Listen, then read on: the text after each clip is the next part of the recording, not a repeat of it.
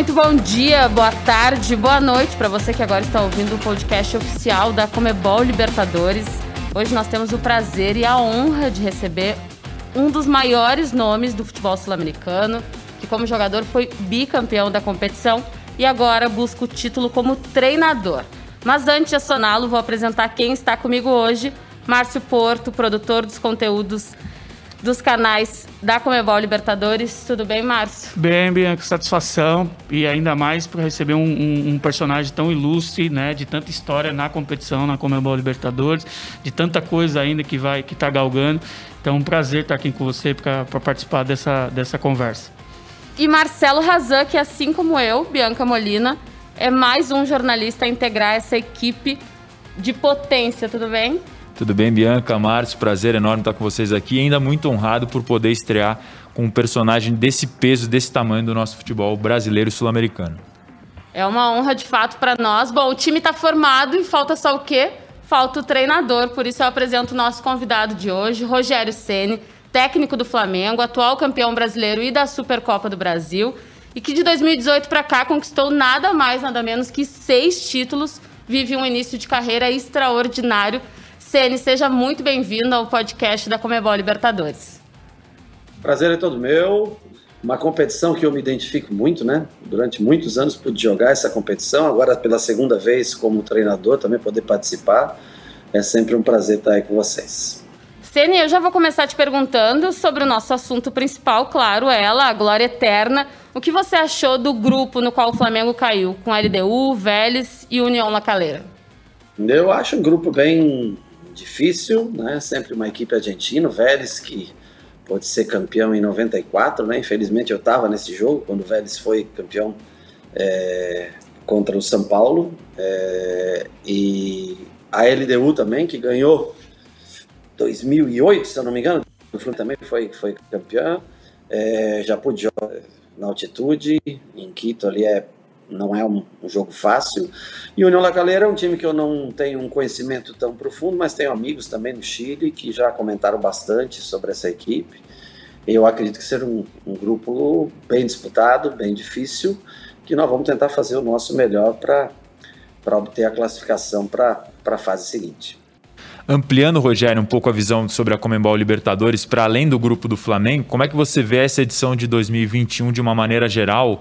É, os times argentinos sempre chamam a nossa atenção aqui no futebol brasileiro, os próprios clubes daqui, mas o que mais te chama a atenção nessa atual edição de uma maneira geral da Comembol Libertadores? Uma competição bem forte, né? Nós vemos, tivemos um exemplo agora, né, do Defensa e Justiça aí, chegando à final da Recopa, campeão da Sul-Americana no ano passado. Temos os tradicionais River e Boca, que né? Sempre entram como, como com alguns brasileiros como favoritos para a competição, Argentino Júnior conseguindo vaga, enfim, várias equipes é, de peso, né? A própria LDU, que já tem certa tradição na competição, os brasileiros todos que entram sempre com grande possibilidade, como foi o Santos, que mesmo vindo de uma, de uma pré-Libertadores, é, chegou à final da, da Libertadores no ano passado.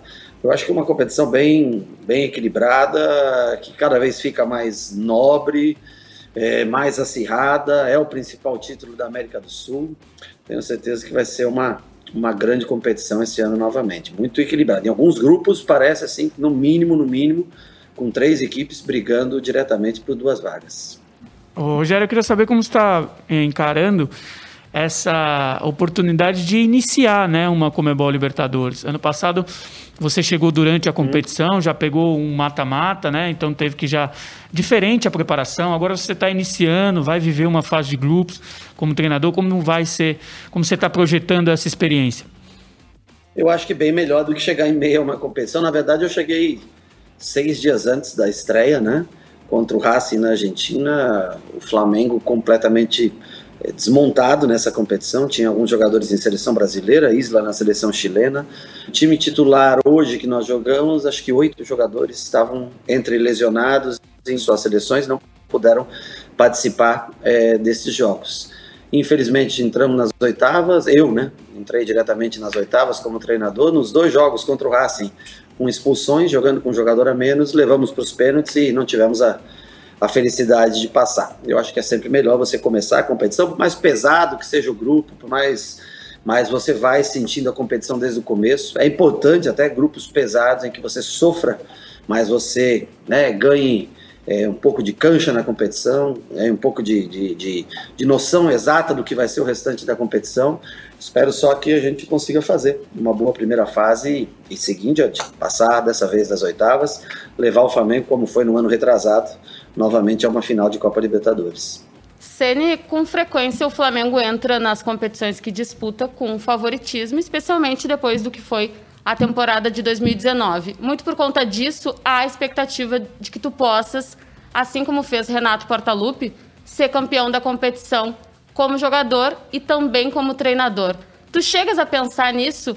Faz parte do teu emocional poder viver essa possibilidade o auge da, como a gente falou, a, a, principal competição da América do Sul, que tu conheces tão bem, conquista, conquistaste duas vezes, duas vezes. Faz diferença para ti agora ter essa possibilidade de ser o segundo técnico brasileiro a alcançar esse feito? Não, faz muita diferença para mim ser campeão, né? Agora a competição está prestes a começar. É, se eu falar hoje em pensar em títulos, falando em Flamengo, você tem que sempre estar tá pensando em chegar a uma decisão e ser campeão. É possível isso. Quando é possível, você tem que trabalhar com essa ideia. Mas nós temos primeiro outras competições que nós estamos disputando, e a partir do momento que começar a disputar a Libertadores, nós vamos tentar pensar objetivo por objetivo, né? Primeira classificação, aí nós vamos logicamente analisar os adversários que nós vamos enfrentar nas outras fases. É, e logicamente que gradativamente, se a gente conseguir apresentar um bom futebol, jogar bem, a gente vai, vai sem dúvida nenhuma pensar no que no que o Flamengo proporciona, propicia, que é a chance de ser campeão. O Rogério, voltando um pouquinho ainda sobre a, a Comembol Libertadores, eu queria que você falasse. Lembrando que, 31, lembrando que 31 times vão perder, tá? Assim, não esqueçamos que 31 um somente será o campeão. Verdade, no futebol brasileiro a gente costuma esquecer esse pequeno detalhe. É, o, se você pudesse definir o, o significado da Comembol Libertadores na sua vida, de que maneira você definiria? Ah, especial demais. Um jogo de Libertadores, é, para muitos não, não viveram isso, né? Uma noite de Libertadores, que normalmente são jogadas, né? As terças, quartas, quintas, meio de semana, né? Ela é sempre muito especial. É, eu acho que desde a década bom, vem a ser muito valorizada pelos clubes brasileiros. Né? Até a década de 80, eu lembro logicamente daquele título do Flamengo no início da década de 80, é, mas depois disso, no, quando o São Paulo começou a ganhar na década de 90, eu acho que de fato os clubes brasileiros começaram a entender que era a competição mais importante é, que nós tínhamos na América do Sul. Então, você vê o título do Flamengo de 2019, a repercussão que teve, é, o Flamengo e Liverpool, né, um jogaço, quer dizer, é, hoje a importância que se dá é muito, é muito emocionante. Uma pena o momento que a gente vive, né? Um momento trágico que a gente vive dessa, dessa doença que infelizmente mata muita gente e afasta as pessoas do estádio. É, vai ser uma Libertadores atípica, diferente, mas não deixa de ter o seu glamour, a sua importância, sem dúvida nenhuma. É, Rogério, eu queria que você fizesse agora, para a gente entrar de falar um pouquinho mais de bola, de campo, né? Eu queria que você fizesse um balanço e um, uma retrospectiva do, da, dessa caminhada até desde que você chegou, do Flamengo até hoje, na questão de conceitos táticos, de alterações que você precisou fazer, de formas como o time já mostrou, já se comportou. Queria que você recapitulasse um pouco disso, de, do, do, do, do, do trabalho na questão tática desde que você chegou até agora. O Flamengo, por essência, e até por processo de continuidade, é uma equipe extremamente ofensiva, que joga com posse de bola, que joga com o objetivo de vencer. Normalmente termina os seus jogos com mais posse de bola, mais finalizações do que seus adversários. Não escolhe é, o lugar, não escolhe o país, a cidade. É, logicamente que os bons gramados favorecem a gente, mas é uma equipe que tenta ser protagonista do jogo, é uma equipe que tenta sempre tomar as rédeas do jogo. Né? Nós chegamos aqui, o sistema de jogo muito parecido com o que eu tinha no Fortaleza, quando jogava no Fortaleza, o que favorece para mim, né? Normalmente com uma linha de quatro atacantes. E a gente só fez alguns ajustes, né? Uma saída como era antes, só que mudando um pouquinho, em vez de volante, às vezes com lateral, é, marcando sempre em linhas altas, tentando se impor sobre o adversário. É um time que, que na sua essência, desde 1981, Né? Eu lembro do Flamengo jogando Libertadores, né? quando o Flamengo foi campeão. É uma equipe que joga para frente. E é isso que nós tentamos fazer com que o torcedor se sinta representado dessa maneira, sendo extremamente ofensivo, jogando com as melhores peças que a gente tem, às vezes correndo um pouco de risco, mas tentando sempre o gol, tentando sempre sair vitorioso, independente de onde jogue. Sene, ainda nessa, nessa linha mais de conceitos táticos, no hum. Fortaleza a gente percebeu que em três temporadas diferentes tu tiveste estratégias táticas diferentes. Tu te destacaste Sim. por ser um técnico que se molda à realidade em relação a elenco, a condições financeiras e até ao objetivo do clube naquela temporada, naquele momento, né? No Flamengo tu fizeste algo parecido, inclusive com algumas mudanças bem próprias tuas, bem características, como o Diego como volante, o Arão na zaga, ainda que antes de tu começares exatamente com, Azão, com o Arão na zaga, ele já tinha aparecido durante o jogo fazendo essa função, né? Como tu te vês como treinador nesse sentido, essa tua habilidade para se moldar a situação, as expectativas e ao momento de cada time? Eu acho que quando você começa a ter o trabalho numa equipe é, que não tem uma condição financeira tão favorável, que você possa escolher as peças que você vai trabalhar, é, que você tem que montar um quebra-cabeça, você vai aprendendo a trabalhar com diversos sistemas. No Fortaleza de 2018, nós jogávamos num 4-3-3, né, com nove de área, dois jogadores de lado velozes, com um 10 bem característico. Depois, no Fortaleza de 19, nós jogávamos já num 4-2-4.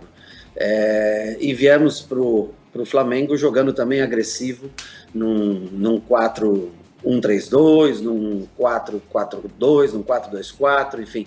É, eu sou bem aberto a, a sistemas de jogo. No São Paulo eu joguei com três zagueiros, por exemplo, quando eu tive em 2017 é, muitos dos jogos. Então, assim, eu não vejo um esquema pré-determinado que eu tenha que mudar tudo e fazer que aquilo aconteça. Eu tenho que ver, analisar os meus jogadores e tentar fazer um time mais técnico possível que eu posso, mais competitivo e técnico possível que eu posso e é, tentar explorar ao máximo as características dos jogadores que eu tenho. Mas não me apego a um sistema de jogo.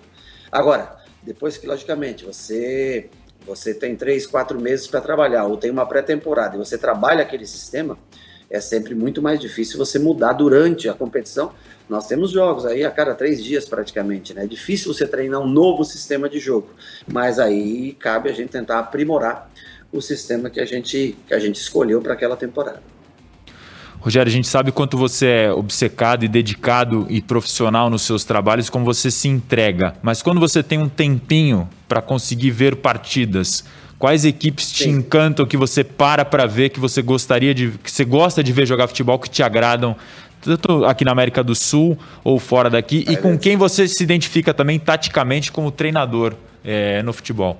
Cara, eu gosto muito do Ancelotti, é, para fugir um pouco da obviedade das respostas, de é, de Guardiola, de Klopp, de, do que é moderno.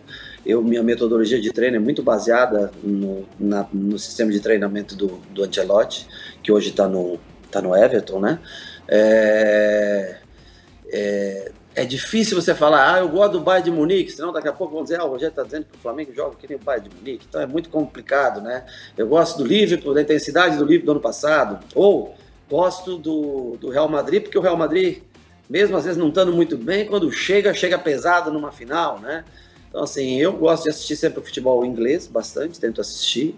É, agora, começando a Libertadores, você tem, começa a acompanhar, eu já do Vélez, já começo a assistir, né, que é o nosso primeiro adversário. É, em cada época, cada momento, você vai voltando as suas atenções para aquilo que que lhe interessa. Quando é o Campeonato Brasileiro, a gente foca mais na Série A, quando é o Campeonato Estadual, a gente acompanha mais as equipes do Rio. Quando entra uma Libertadores, você vai começando a conhecer um pouco mais a América do Sul, seus treinadores, suas equipes. É, nós então assim, porque é muito jogo, né? E eu normalmente faço as correções, nosso jogo, tenho que preparar para a eleição para o próximo jogo. Então, assim, enquanto eu estou vendo uma partida, eu já tenho o Charles que trabalha comigo, já vendo o próximo adversário, o departamento de análise de desempenho olhando essa semana, por exemplo, quinta, sábado e terça jogo. É difícil para um treinador analisar três times, uma pessoa só. Então, assim, a gente vai delegando e depois vai juntando, fazendo resumos e, e tentando ajeitar. Mesmo porque a gente joga com diferentes equipes, não seria possível jogar com os mesmos 11, três jogos em espaço tão reduzido, né? Mas eu, eu gosto de vários treinadores e, e equipes, aqui na América do Sul também, equipes que jogam muito bem. O, o que o, eliminou o Grêmio agora, o Del Valle, né? Fez uma ótima partida, eu pude assistir esse jogo, técnica, né? Toques rápidos, uma equipe que mesmo não jogando na altitude o primeiro jogo, teve um certo domínio, uma imposição de jogo. Eu gosto de ver equipes como o River Plate, por exemplo, que eu lembro jogou, assisti River e Palmeiras, os dois jogos, né? o segundo jogo do River foi muito bom, com uma linha de três defensiva e, e sufocando o Palmeiras. Sempre tento, sempre tento assistir bons jogos, bons jogos de boas equipes, sempre procuro assistir. Você não citou, mas como você disse que acompanha, gosta, tem prazer de acompanhar o campeonato inglês, a Premier League, eu queria um nome que está sempre também, quando a gente fala desses, dessas discussões de treinadores modernos, está sempre em pauta, sempre acabam colocando ele na pauta também, porque é um grande, está há muito tempo também na praça, é o Marcelo Bielsa. E eu queria saber a tua visão, é, o teu entendimento sobre o Bielsa, o que, que você, o que, que, que, qual é a tua posição, o que, que você acha dele? Cara, eu tive o prazer de visitá-lo em 2017, quando ele assumiu o Lille. Coincidentemente, o Luiz Araújo, que foi meu jogador do São Paulo, e o. Puxa vida, volante, o Thiago, né? O Thiago Mendes. É, inclusive o Thiago Maia, que hoje está aqui no Flamengo comigo, também estava nessa época. E eu tive a oportunidade de visitar o Bielsa, conversar com ele, a sua equipe toda de trabalho, muito simpática, muito querida, recebeu a gente muito bem no CT do, do Lille. E eu sou fãzaço dele, adoro o trabalho dele, acho um cara diferente, né? Ele é uma pessoa inspiradora, eu diria para você. É um cara que gosta do futebol bem jogado, metódico, trabalhador, trabalha muito, muita repetição, né? Tem uma frase muito boa dele que ele fala que para cruzar o jardim, você pode cruzar em linha reta ou você pode cruzar no ângulo de 90 graus, que você vai chegar do mesmo jeito do outro lado. Se você cruzar no ângulo de 90 graus, ou seja, se você seguir os passos da vida com calma, você não vai pisotear tanto as flores. Mas você pode também cruzar rápido esse caminho e vai pisotear tantas Eu acho que é muito bacana isso da vida, que a gente tem que tentar, né, sempre devagar, com cuidado, para subir cada vez mais na carreira. Mas ele é um cara fora de série, é com conceitos bem definidos, extremamente inteligente, né? Nem sempre consegue os melhores resultados, né? Os títulos, né? Não, é uma, não são uma marca tão constante na carreira dele, mas traz muito ensinamento para quem gosta de futebol. O, Rogério, perdão, para pegar o, o, gancho que você falou do jardim, você acha que o futebol brasileiro permite aos treinadores atravessar esse jardim da maneira como eles gostariam ou o resultado sempre acaba falando mais alto? Eu acho que na verdade isso tem muito mais a ver com o teu caráter, com o teu jeito de ser, de atravessar o jardim, independente do que, do que os clubes pensem. É claro que, que é difícil sem resultados você sobreviver, mas você respeitar essa ideia, eu acho que é uma coisa importante para consigo mesmo, né? para que você tenha isso dentro de você. Então, claro, você já trabalha no Flamengo, você precisa ganhar todos os dias tem que ganhar todos os dias pela grandeza do clube, a cobrança, o número de torcedores. É importante é, vencer a cada dia, mas sempre num protocolo que a gente tem de levar. Nós, nós chegamos aqui, o Flamengo estava numa fase difícil, né, quando nós chegamos. Nós tivemos dificuldades no começo e depois nos reguemos, somos campeões brasileiros. É, agora, menos de dois meses, um mês e meio depois, conseguimos vencer a Supercopa. É, ainda estamos tentando achar o melhor caminho, as melhores alternativas, mas nós vamos caminhando. Mas sempre dentro de uma ética, sempre dentro de um, né, de um tempo. Esperamos que a gente se encontre bem, né, que a gente consiga atravessar esse jardim da melhor maneira possível para começar bem a Copa Libertadores e, e chegar bem distante na competição. Ceni, daqui a pouquinho a gente vai te liberar desses assuntos mais táticos, mais conceituais, mas não, é tão bom não, ouvir quando um treinador está disposto a falar sobre ideias táticas, né? Então deixa eu te perguntar, quando tu chegaste no Flamengo... Eu não posso falar muito sobre o meu time, porque eu sei que esse programa chega para todos os outros, né? Então eu não posso te dar conceitos assim exatos do meu time, mas eu tento dar uma generalizada para que vocês não fiquem sem resposta e que para que eu não entregue também toda a, a, parte do modelo de jogo do meu time, né? Perfeitamente. Não, as tuas respostas mais genéricas, elas já nos ajudam bastante a entender mais as tuas ideias em relação ao Flamengo. Quando tu chegastes no clube, tu conviveste por um tempo com a sombra ainda muito recente do Jorge Jesus e com uma consequente comparação de estilo de jogo. Ah, mas o Ceni tem um jogo posicional como tinha o Jesus. Ah, mas ao mesmo tempo ele dá mais liberdade de movimentação ali do meio para frente. Então eu queria que tu conceituasse mais ou menos isso para nós. No mundo ideal, no cenário ideal, com tempo ideal de treino para aplicar os teus conceitos táticos. Como para ti Lógico que a gente sabe, eu vou ser um pouco redundante, a gente sabe que não uhum. tem o futebol ideal, nem a tática ideal. Cada uma se constrói a partir de contextos, mas para ti, tu és mais adepto ao ataque posicional, ao ataque funcional? Tu acha que o atacante, o meio de campo com mais habilidade, ele precisa ter um pouco mais de liberdade na movimentação? Eu acho que todos têm que compreender o sistema de jogo e não necessariamente você tem que ocupar a sua posição de origem. É, muito pelo contrário. É, você surpreende o adversário quando um zagueiro é, se aventura ao ataque, quando alguém sai da bola. Tudo que sai do padrão e sai do normal é o que pode surpreender o adversário. Então eu tento fazer com que os meus jogadores consigam entender mais do que uma posição dentro do jogo. Então, por exemplo, o Ilharão, recuado para zagueiro. Mas se ele sair para volante e o Diego precisar ficar de zagueiro durante 30 segundos, um minuto, eu não vejo problema nenhum. A Bruno joga aberto, joga por dentro. A Gabriel joga aberto, joga por dentro. A Rascaeta fora para dentro, é fora para dentro. Gerson tem liberdade para chegar. Se o Diego for à frente, Gerson pode ficar. Felipe Luiz é um conceito diferente do Isla, que é um jogador com mais vigor físico. Felipe é um jogador mais inteligente. Então, assim, eu tenho as posições pré-determinadas e em algum momento, quando a gente estiver atacando, essas posições têm que estar preenchidas. Não me importa com quem porque cada jogador tem que saber exercer a sua função e a função no mínimo, no mínimo do seu companheiro mais próximo, para que ele possa estar bem posicionado em campo, independente da, da disposição das peças. Não tenho medo de trazer jogadores mais habilidosos para trás, gosto de jogar para frente, gosto de jogar para ganhar, não abro mão dessa convicção, principalmente jogando num time como o Flamengo, que oferece condições técnicas para isso se o grupo comprar essa ideia, como comprou no Campeonato Brasileiro, como nós somos campeões da Supercopa, nós vamos, nós temos condições de chegar longe com o Flamengo. Mas não sou, não tenho fixa, é, gosto que meu time jogue. Ah, vai sofrer contra-ataques? Vai. Se você propor jogo, jogar campo, o que vai sobrar para o adversário são os contra-ataques. O que, que nós temos que melhorar? Estar melhor posicionados para sofrer o menor número de contra-ataques possíveis. Esse é o segredo do jogo, é tentar jogar para vencer. Eu prefiro sempre jogar pelo próximo gol. Rogério, permita-me usar o, o, Marcelo Bielsa novamente para a gente puxar uma, uma questão. É, dos críticos dele, o que a gente ouve na maioria das vezes é a falta de resultados. Né? Sempre tocam é. no resultados. Ah, um treinador de 30 anos de carreira que não venceu em muitos lugares, etc, etc. Reconhecem Sim. o conhecimento que ele tem, né? enaltecem essa coisa acadêmica que, que o Marcelo tem. Você é um obcecado por vencer. Quem te conhece sabe, você disputa para ganhar. Tua carreira toda foi como jogador, foi assim, e, tá, e não está sendo diferente como treinador. Né? Quer ganhar é, é humano. E aí eu te pergunto, como presidente de um clube, tendo isso, você contrataria o Marcelo Bielsa para o teu time? Contrataria.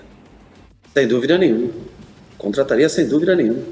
É, é, agora, não espere que com o Leeds ele tenha a mesma condição de ser campeão do que com o Manchester City. Não espere que com o Leeds ele tenha a condição de ser campeão. É a mesma coisa. É, não espere que o Fortaleza seja campeão brasileiro, mas o Fortaleza chegar em nono lugar a três pontos de uma, de uma Libertadores, como o melhor colocado numa classificação para a Sul-Americana, jogando contra o Independiente, sete vezes campeão da Libertadores, e ser eliminado no último minuto por um gol contra praticamente, é, desculpa, é, faz parte. O Leeds não vai ser campeão nesse ano, ao menos, não vai ser campeão inglês. Mas isso não quer dizer que o treinador não tenha capacidade. Então, se eu contrataria, claro que eu contrataria, sem dúvida nenhuma. Se eu tivesse, se eu fosse presidente de um clube, tivesse a convicção que ele é o cara certo, eu contrataria. Você falou do, do Fortaleza, Rogério. No Fortaleza a gente tinha a clara impressão, é, olhando de fora, de que você não era só um treinador. Você precisava cuidar de muito mais coisas além do campo, de que um treinador, em tese, tem a sua função principal. Você tinha que cuidar do entorno, da estrutura, do ambiente, ajudar o clube a evoluir como um todo no Fortaleza. No Flamengo é diferente. Você tem uma estrutura consolidada e você se preocupa mais com o campo. O quanto isso ajuda o teu trabalho? Ter um clube como o Flamengo que te dá estrutura para você só no campo, no treino? Ajuda bastante, mas aprende-se muito também quando você tem que atuar em várias funções dentro de um clube. Para mim foi absurdamente assim uma evolução como ser humano poder trabalhar num lugar onde oferecia tantas dificuldades quando nós chegamos e já trabalhava muito mais automatizado depois que nós saímos. Eu acho que talvez seja um ganho muito grande na minha carreira de enriquecimento como experiência e também para o clube, que acho que passa a ter uma visão diferente do futebol depois da nossa saída. Aqui, logicamente, estruturalmente é, é fantástico. Aqui nós trabalhamos em torno de 10 a 12 horas por dia no clube. Eu fico, eu chego aqui 8 da manhã e normalmente vou embora às 7 horas da noite daqui. Porque por mais que logicamente esteja tudo pronto, esteja mais é, se faz necessário levar informação, colher muitos dados, tem muitos jogos, competições. Fortaleza, se você jogar três jogos, ganhar dois e perder um, você. Aqui não. Aqui você tem que ganhar todos. Aqui você tem que vencer todos. Então você precisa de muito mais informação para passar para os jogadores. Há uma exigência. Muitos deles trabalharam muitos anos na Europa, né? Então, eles têm um modelo europeu de entendimento das coisas. Então, você também tem que cada vez se especializar mais na hora de de usar as marcações, usando sistemas como métrica, como outros sistemas, para que eles entendam bem, que linhas fiquem bem, bem colocadas, para eles convencê-los que aquele é o sistema que vai fazer com que o time ganhe, além da capacidade deles, que é fundamental, eu acho que é, é, é, é primária, né, na verdade. Mas aqui também tem muito serviço todos os dias, tem muita coisa. Diferente, Claro que aqui eu não preciso ir lá olhar o campo, ver se está, não preciso ver a academia, se está faltando alguma coisa, o refeitório, isso está tudo pronto. Isso existe tudo do bom e do melhor. Mas de outra forma você também tem que tem que se dedicar mais. Dentro das coisas que você encontrou também no Flamengo, né, Rogério, tem um grupo de jogadores, pelas características deles, muito contestador, né? Está na essência desses atletas aí. Né? São jogadores que são experientes, né? que tiveram vivências no futebol que o fazem desse estilo, né? contestam muito, né? querem saber o porquê que, que, que isso e por que não aquilo. Né? E você foi um atleta assim, né? você tinha esse perfil. De, de, de, de, de, de, de, também questionar, né? Ali, claro, respeitando hierarquias, né? Sempre tem isso no futebol. E eu queria saber como é que tem sido essa relação, então, de, de ter um grupo, de tratar com um grupo tão contestador, de pessoas, de, de jogadores que querem né, é, explicações, né? E, e agora esse paralelo, né? Que você foi muito assim e agora você está do outro lado. Eu acho que tem duas coisas distintas. Contestador é uma coisa, querer explicações ou querer entender o porquê daquilo é outro. Contestar é quando ele é contrário ao que você faz. Ele está te contestando. Querer explicação é saber o porquê você está escolhendo essa maneira que ele vai seguir jogar. Então, essa é uma diferença. É, é, esse é um grande desafio, realmente, é você poder é, convencê-los de que aquele é o melhor sistema de jogo. É, um exemplo, nós jogávamos aqui, o Flamengo era acostumado a jogar aqui com o William Arão fazendo uma saída de três.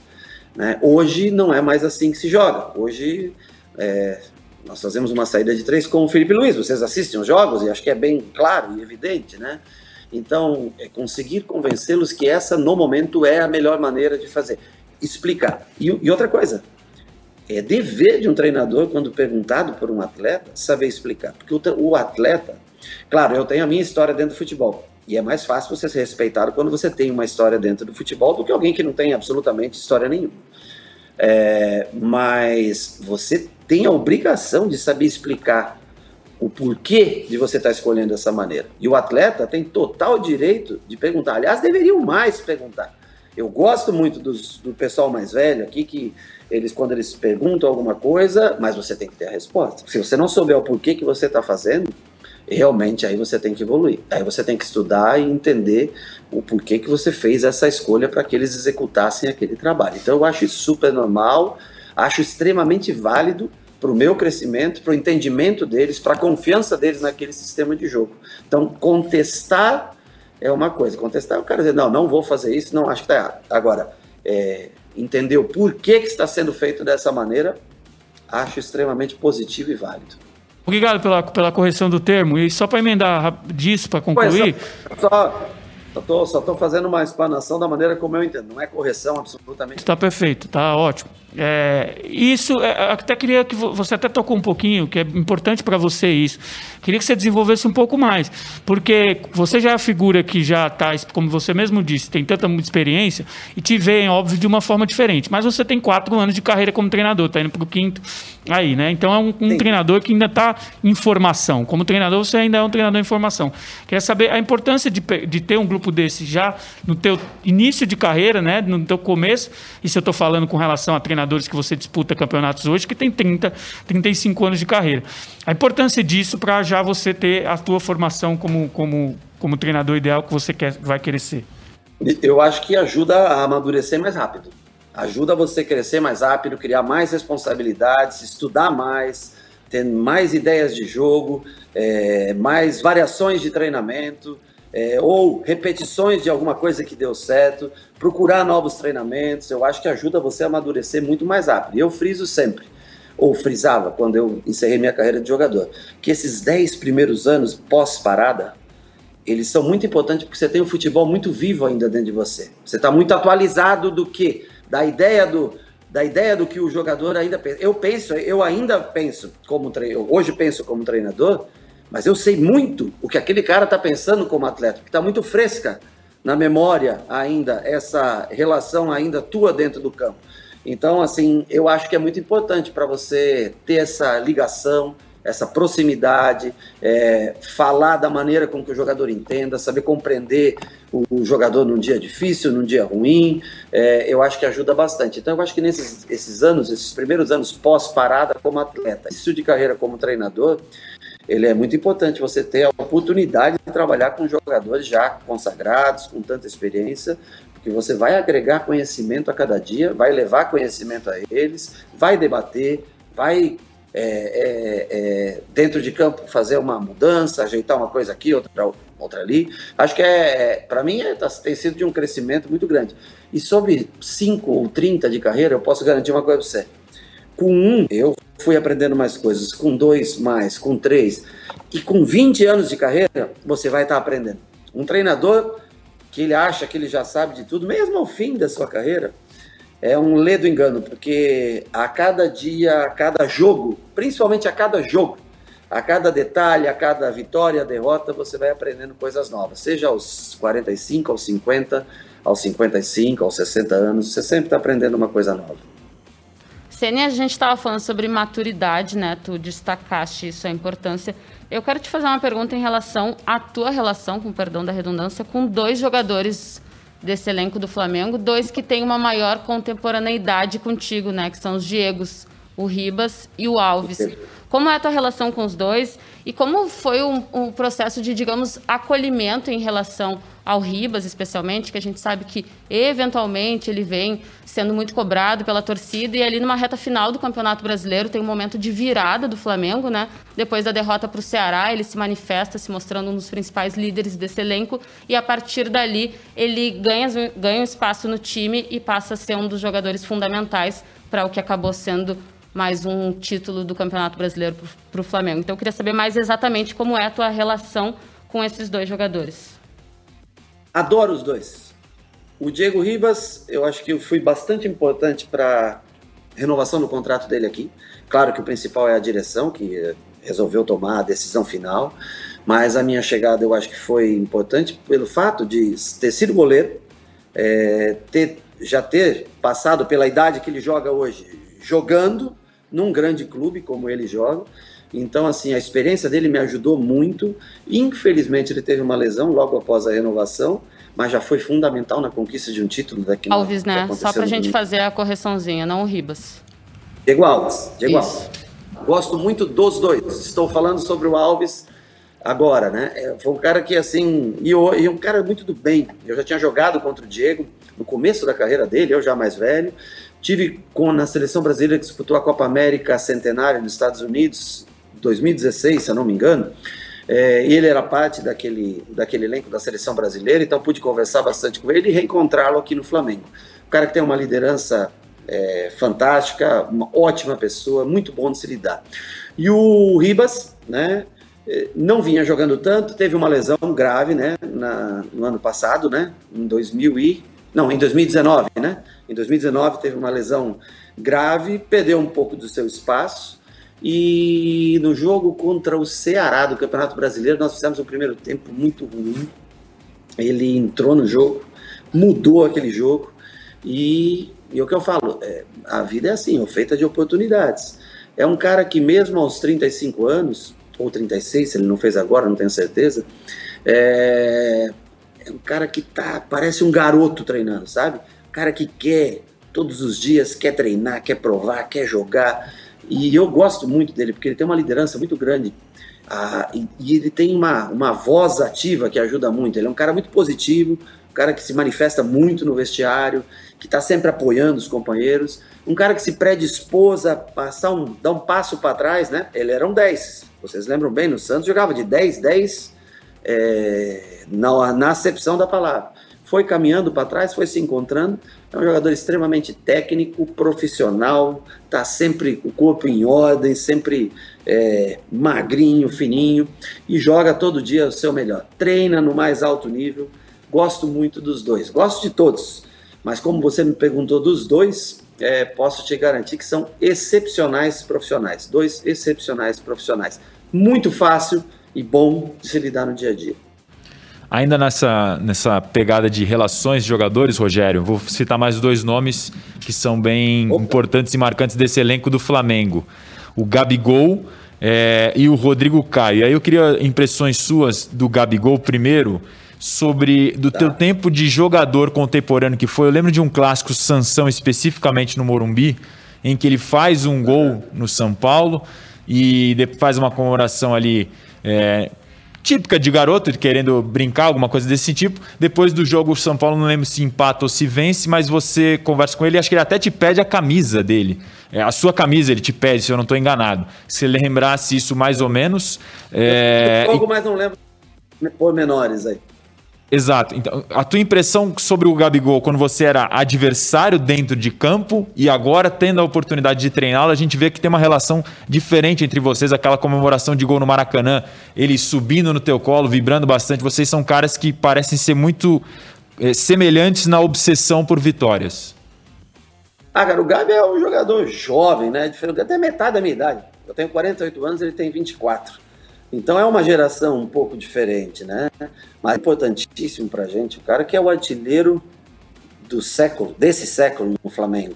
É, gols importantes, em competições importantes. É um centroavante que não é aquele cara de área, é um cara de movimentação, extrovertido, brinca todos os dias. Você tem que. Ele enche o saco no bom sentido todos os dias. A gente discute. Ele quer jogar toda hora, quer jogar todos os jogos. Que nem eu vou jogar, joguei com um time na quinta, né? Vou jogar com um time amanhã. Joguei com um time ontem vou Mas não dá para jogar. É, quer dizer, você tem que estar sempre ali, né? Calma, cara, tem jogo na terça-feira, vamos, vamos se preparar bem para terça. Mas é, de fácil lida, convívio todos os dias. O cara, o cara, o cara bom, um cara é, alegre, extrovertido. Nunca vi o Gabriel chegar cara feia tá sempre, sempre, sempre de bem com a vida, sempre de cara boa. É uma geração diferente para se lidar e que a gente vem se dando muito bem, é, especialmente nesse, nesse ano, nesse começo de ano aí.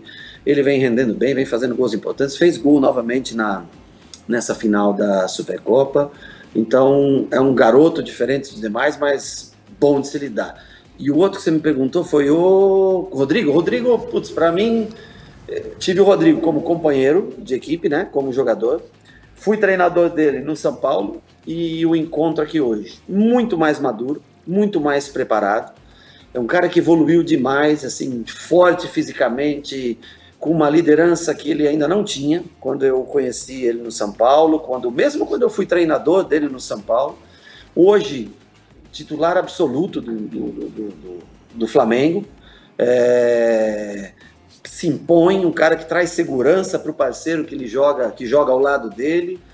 E assim, como pessoa também, teve seu primeiro filho agora, como pessoa, um menino nota 10, fantástico, correto, honesto, cara fora de série de se trabalhar. Adoro o Rodrigo, adoro o Rodrigo, adoro trabalhar com ele.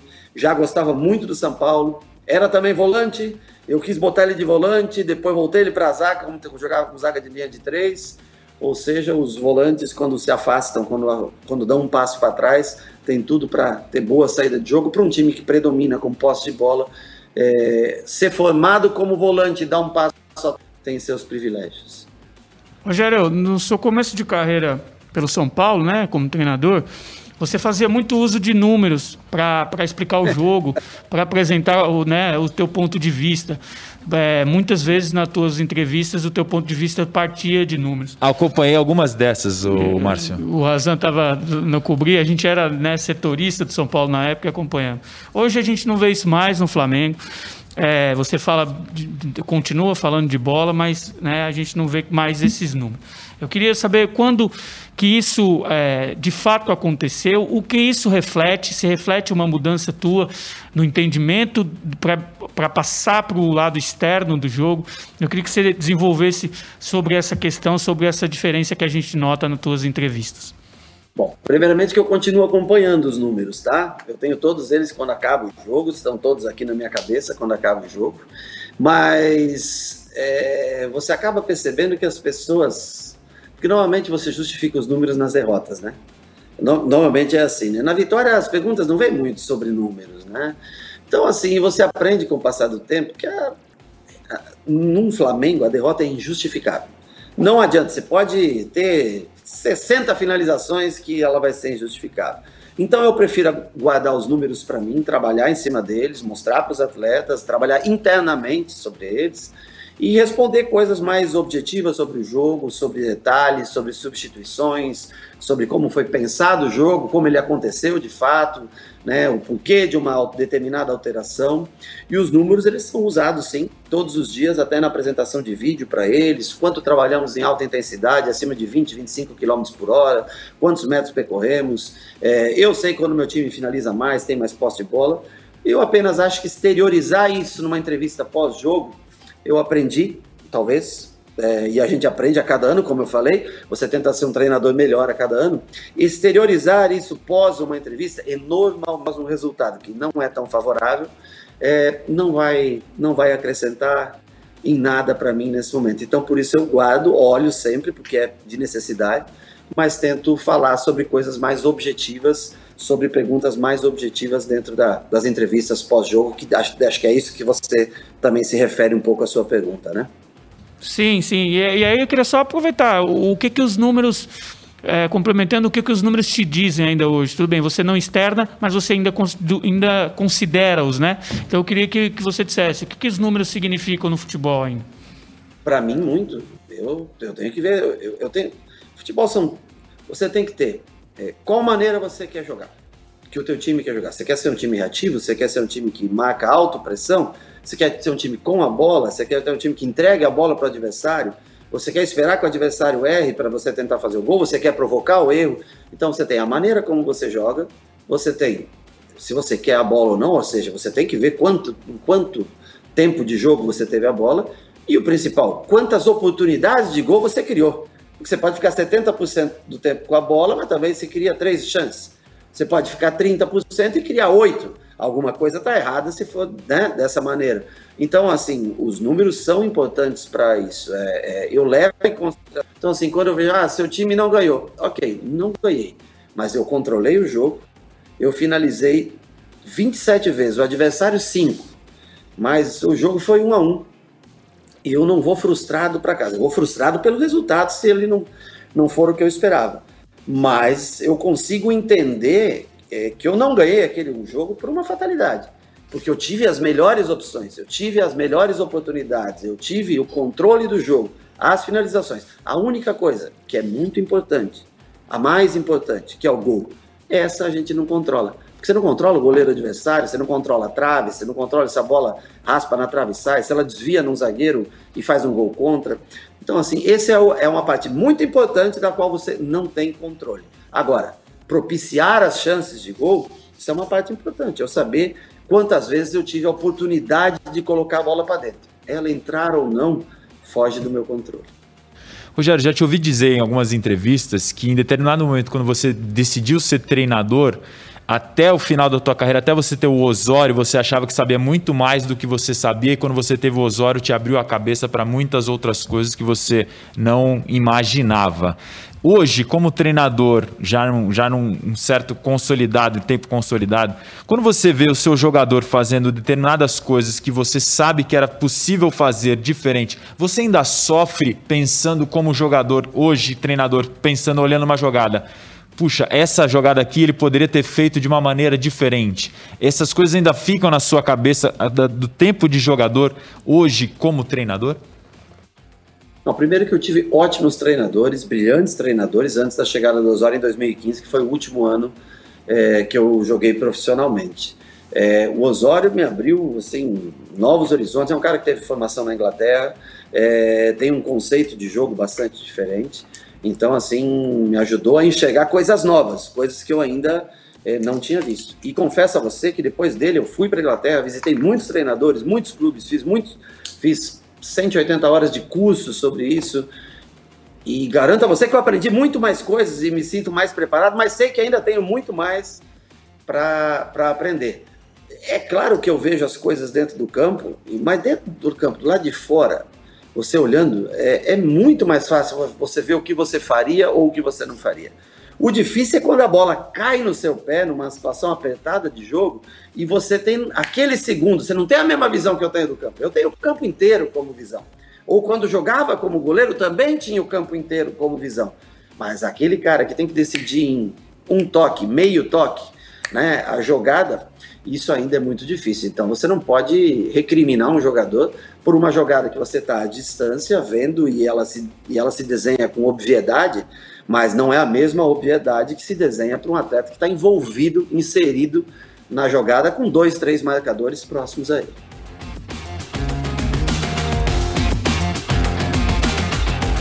Rogério, eu queria agora então puxar um pouquinho para um lado mais humano, vamos falar um pouquinho de dia a dia. A gente também está curioso para saber da tua vida no Rio de Janeiro, né? Cidade nova para você na tua vida, né? Depois de tantos anos morando em São Paulo, depois Fortaleza.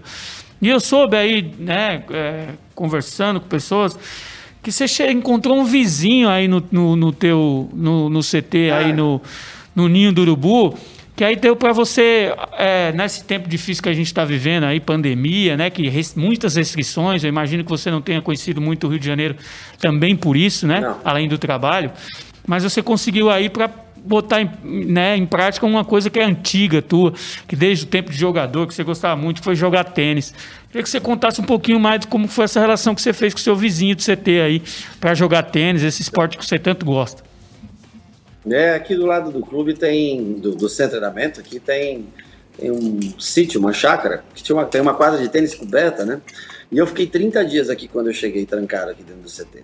Então eu, no começo, eu trabalhava até meia-noite, para poder entender, né, todos os departamentos, conhecer as pessoas, saber como funciona.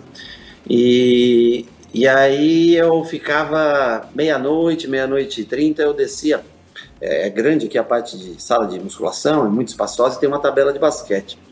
E eu, para dar uma desestressada, eu jogava meia hora de basquete sozinho, ficava arremessando na cesta sozinho. Isso da uma da manhã até uma e meia da manhã era o que eu fazia. E aí, depois de passar uns 20 dias aqui, eu descobri que tinha essa quadra aqui do lado, né?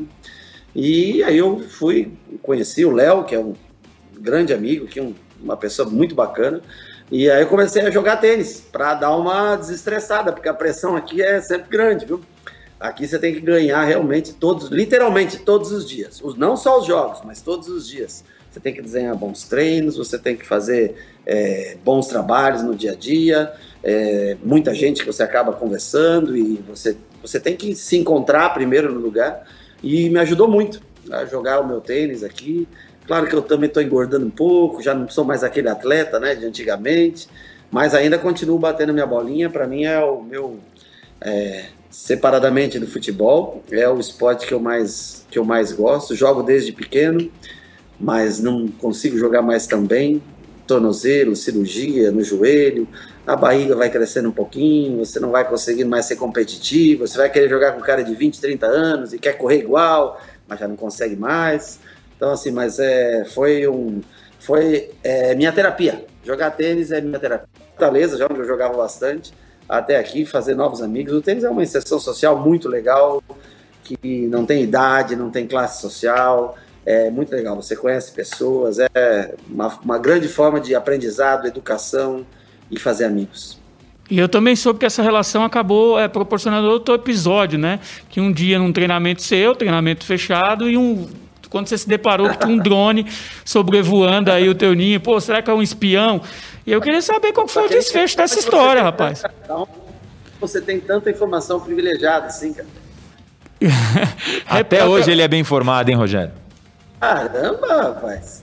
Eu precisava, dia... para te entrevistar, eu precisava saber o que está acontecendo na tua vida. É que, é que parece que eles alugaram a quadra um dia e a pessoa brinca sempre com drone, né? E foi bem num dia antes de um jogo importante, acho que contra. Não sei se foi contra, o jogo contra o Inter, acho que foi, sabe? Aquele jogo que deu a liderança para a gente no Campeonato Brasileiro. Isso, final. Hã? Importantíssimo, uma final ali no Brasileiro. Foi praticamente a final, né? É, e na hora que nós fomos definir a equipe, começar a bola parada, treinar a bola parada, me sobe o drone, rapaz. E aí eu, o segurança já foi atrás olhar, mas era um pessoal que é acostumado a jogar de, de, de fim de semana, tênis, né? E que brinca com drone. Mas depois eu falei, pô, pro Léo, Léo, você quer me matar aqui, cara? Quer... Não, os caras já queriam, estavam quase derrubando o drone aqui para para evitar que fosse filmado as bolas paradas, que é uma coisa importante, uma véspera de jogo é uma coisa importante. Sene, uh, tu estás numa das cidades mais bonitas do Brasil, acho que briga bem, inclusive com Fortaleza, né, onde tu ficaste por um bom tempo. Uh, e representando o time que tem a maior torcida do país. Mas são duas coisas que tu não tens conseguido desfrutar por teres chegado bem em meio a uma pandemia, né? Acredito que tu não, não tenhas podido turistar. Eu ainda, pelas... eu ainda não, ah, não, não, não, não pus o pé na água aqui no Rio de Janeiro ainda. É, então, é, é, justamente imaginando isso que eu quis fazer essa pergunta. Uh, tu tens essas duas expectativas de um encontro mais próximo, mais livre com a cidade do Rio de Janeiro, que a gente sabe que é encantadora, tem uh, muita possibilidade de um contato maior com a natureza, e, claro, a expectativa de encontrar de pertinho a torcida do Flamengo com o estádio lotado no dia quando a vida voltar ao normal? É, eu espero que a gente possa fazer um trabalho duradouro com títulos e que, primeiro, eu espero que as coisas voltem ao normal, né? Que essa pandemia passe, que a vacinação chegue, que as coisas tentem a normalizar, porque muita gente morrendo, né? Todos os dias, isso é muito triste. É, a gente torce acima de tudo, logicamente que a gente ama o futebol, mas ama muito mais a vida, né? É, por mais que você é, se sinta até num lugar seguro, porque você está fazendo, por exemplo, hoje eu já fiz exames, né? Novamente, você é, a cada dois, três dias você está. Mas você vê né, na TV notícias sempre muito tristes, muita gente né, é, morrendo no dia a dia, e a gente espera que isso melhore o mais rápido possível. É, e com relação a isso, eu também espero ver o Maracanã cheio. Joguei muitas vezes contra o Flamengo com o Maracanã cheio, e é emocionante. Eu imagino quão emocionante seja ter o torcedor é, ao teu lado, empurrando o teu time, né? E não jogando contra, como sempre foi quando eu vim jogar no Maracanã. Eu espero que em breve essa questão sanitária possa ser resolvida.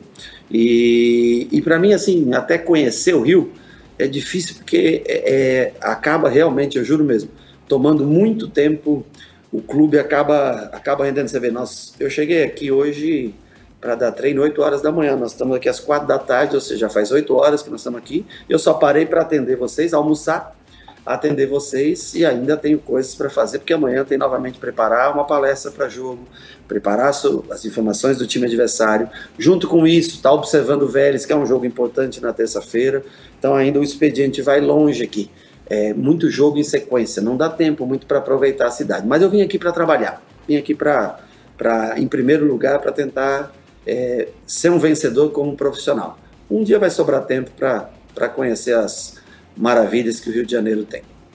E diante desse contexto que você já falou pra gente, Rogério, de rotina insana de trabalho, ainda mais num clube como o Flamengo, e no contexto que a gente está vivendo triste de pandemia, como é que está sendo para você administrar a distância das tuas filhas é, na vida pessoal? O quanto isso faz falta para você?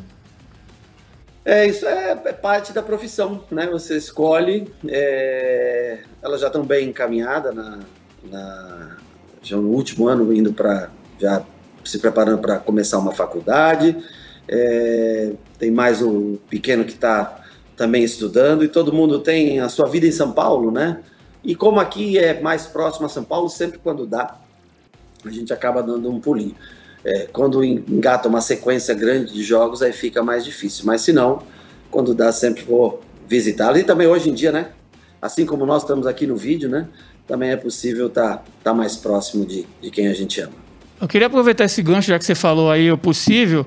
Se tua relação com as redes sociais, como é que anda? Porque você sempre foi muito out totalmente disso. Como, como tá teu Instagram, teu WhatsApp? O que, que, como é que tá, Rogério, com essas modernidades aí? Deixa eu só fazer um parênteses, que o Rogério tem um Twitter criado em meados de 2018, tem mais de 80 mil seguidores, mas não tem uma única sequer postagem. pois é, mas eu eu foi, nunca foi postado, eu não tenho Instagram. Eu sou um cara assim que eu prefiro essa coisa de contato, de estar tá falando no dia a dia. E eu sou meio ultrapassado, para ser sincero, meio antiquado e ultrapassado nesse negócio de rede social. Eu prefiro muito mais me concentrar nessa coisa do, do, do campo, do dia a dia, do, eu, eu, eu escalo muito, eu escolho muito em função do que eu vejo no campo, né? eu não procuro não, lógico que eu acompanho notícias e tudo, né? Mas eu não tenho muita habilidade nem muito tempo para focar nas redes sociais. Eu sou uma pessoa mais eu ainda não sou dessa geração mais mais nova. Da minha parte a última, Rogério. É uma coisa que você falou em determinado momento da sua carreira algumas vezes né? Você disse quando jogador é que a sua seleção tinha três cores. Naquele momento, claro, você se referia ao São Paulo Futebol Clube, que era o clube que você defendia, do qual você era ídolo. Eu queria saber se hoje é, essa relação, se você repensou aquilo de, de, de né? pegando como contexto, se você tem o objetivo de dirigir a seleção brasileira, se é algo claro na tua mente, se você, como é que está essa relação com seleção? Olha, eu vou ser bem sincero com você. Eu quero fazer meu melhor aqui no Flamengo. Estou extremamente feliz aqui. E o meu maior desejo é que eu faça do Flamengo, o ajude, né? O Flamengo a continuar sendo campeão, como foi em 2019, como foi em 2020, como começou já em 2021 sendo campeão. Então, assim, meu único propósito no momento é tentar fazer o melhor pelo Flamengo. É, não tenho pretensões no momento, nesse momento, de dirigir a seleção brasileira não penso em outro lugar que não seja é, o vermelho e preto do Flamengo hoje. Essa é meu trabalho, é o profissional que você conhece que eu sou, dedicado, é o que eu tento e vou tentar fazer o melhor. Enquanto estiver aqui, o meu melhor e minha dedicação total vai ser ao Flamengo. Sede que tu és um, um profissional sério, dedicado, focado, acho que em relação a isso ninguém tem dúvida. Mas o futebol, por mexer com um lado mais passional do ser humano, ele também exerce uma, uma função no, no que a gente não consegue explicar, mas muitas vezes a gente sente. Eu estou falando sobre ser supersticioso, né? Alguns rituais que tanto o torcedor como às vezes o próprio jogador e treinador tem para determinados jogos, dias de decisão, ou mesmo até para um dia a dia de treinos. Conta pra gente como é o teu pré-jogo, o Sene em casa, como ele se prepara mentalmente? Tem alguma um ritualzinho que tu sigas? Nada, meu. Eu eu sou bem espontâneo, natural. Eu chego cedo no dia de jogo para preparar em detalhes toda a movimentação pelo PowerPoint ou até da, das imagens, das marcações. Mas estou sempre vou, com, vou no ônibus com o pessoal. Quando eu jogava, eu gostava de jogar de meia branca. Isso era uma coisa que eu tinha quando eu era goleiro. Eu me sentia melhor usando meias brancas. Agora, hoje, para mim, bem tranquilo, assim, não tenho nada, sou focado no jogo, foco muito na preleção antes do jogo para explicar tudo que eu posso, mínimos detalhes, sempre tento não deixar escapar nada do adversário, das informações, do que eu quero, mas não tenho superstição em absoluto superstição nenhuma. Sou um cara muito simples. Você pode ver, eu não tenho, não uso nada, não uso corrente, não tenho muito apego a nada material assim. Sou feliz pela profissão, sou feliz pela oportunidade que Deus me deu de jogar futebol e passado anos já saindo do futebol, poder continuar no campo, poder continuar a trabalhar a céu aberto. Sou agradecido, muito agradecido por isso, mas sem superstições como treinador, ao menos até hoje, nenhuma.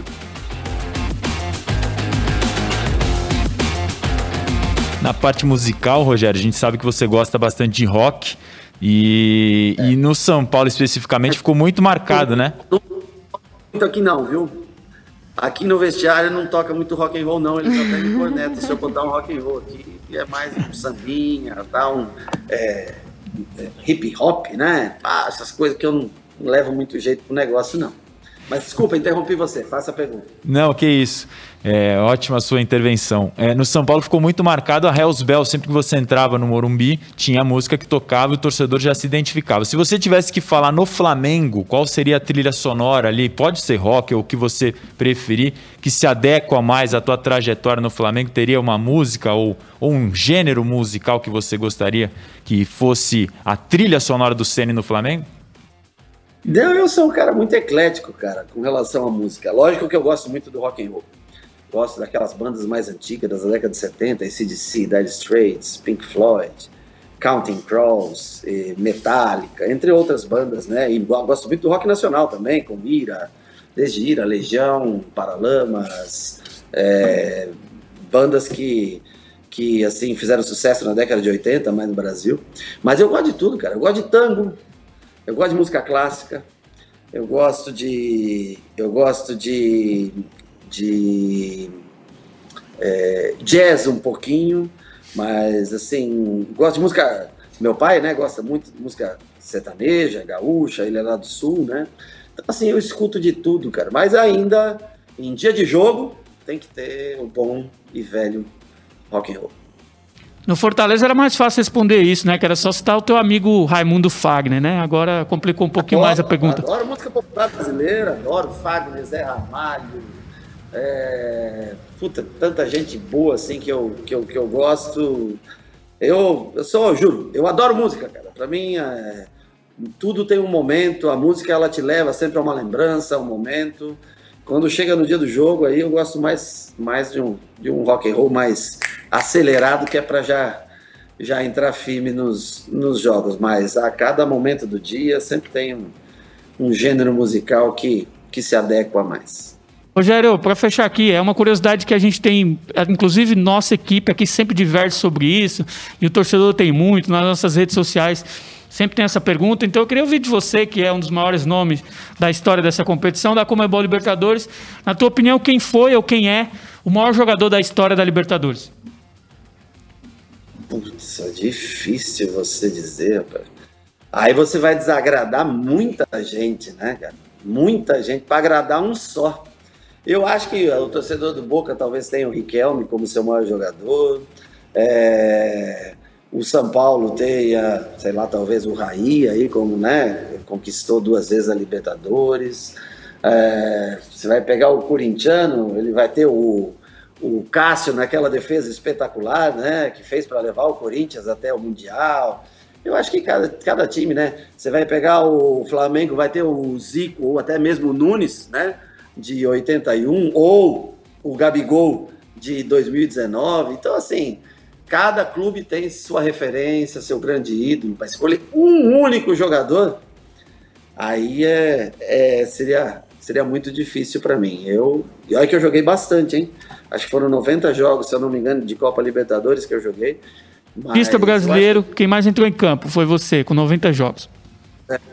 Então, eu, mas eu acho que cada clube tem, logicamente, Cada torcedor tem o seu, seu ídolo máximo, o seu o último time campeão, tem aquele cara que se destacou, foi o grande jogador, o autor do último gol, o cara que foi o goleador, o goleiro que pegou tudo. É muito difícil você apontar um único nome. Me excluam dessa, de tomar essa pancada, já tomo outras, viu? Se isentou, se isentou, não, mas fizeste bem, porque com certeza na Comebol Libertadores. Citei vários, isso... nomes, foi, ó, citei, citei vários nomes para vocês.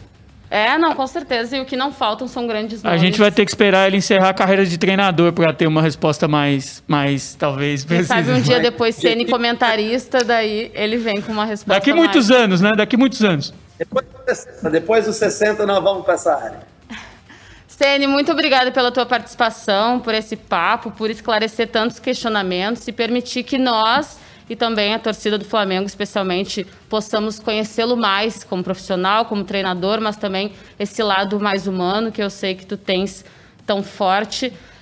Te desejamos uma boa sorte em mais uma Comebol Libertadores, que tu trilhes um caminho feliz para os flamenguistas em mais uma competição, uma competição que tu conheces tão bem e que tenha sucesso e êxito em mais uma temporada como treinador. Muitíssimo obrigado e eu espero também vê-los outras vezes, né? Durante a competição. Espero que o Flamengo se estenda por muito tempo nessa competição até a, a sua final, jamais para a parte do no último trimestre do ano aí, tá bom? Boa sorte, parabéns aí pelo programa para vocês. E esse foi o papo com o Rogério Ceni, atual campeão brasileiro e da Supercopa do Brasil e um dos treinadores que vai agora disputar o título, a glória eterna de mais uma Comebol Libertadores nas nossas vidas. Márcio Porto, muito obrigado pela tua presença, participação. Valeu, Bianca. Foi demais esse papo com o Rogério Senni. Vem aí mais uma Comebol Libertadores, cheia de conteúdo nas nossas redes sociais. Aproveitar que o torcedor aí siga a gente em LibertadoresBR, no Twitter, no Instagram. Você vai ver muito a Bianca e o Marcelo Razan, que são nossas duas estrelas agora, a partir de agora, nessa Comebol Libertadores 2021. Valeu! Vou reforçar então as boas-vindas para o Razan, que, como disse o Márcio, assim como eu, agora passa a fazer parte do grupo dos canais oficiais da Comebol Libertadores. Obrigado, Bianca. Obrigado ao Márcio pelo Estrelas. Ele é exagerado, mas é gentil, tudo bem. E aproveitando para fazer também o merchanzinho, siga a Twitch da Libertadores, barra Libertadores. Muito obrigado. Muito ótimo ter o Rogério Ceni com a gente aqui. Um abraço.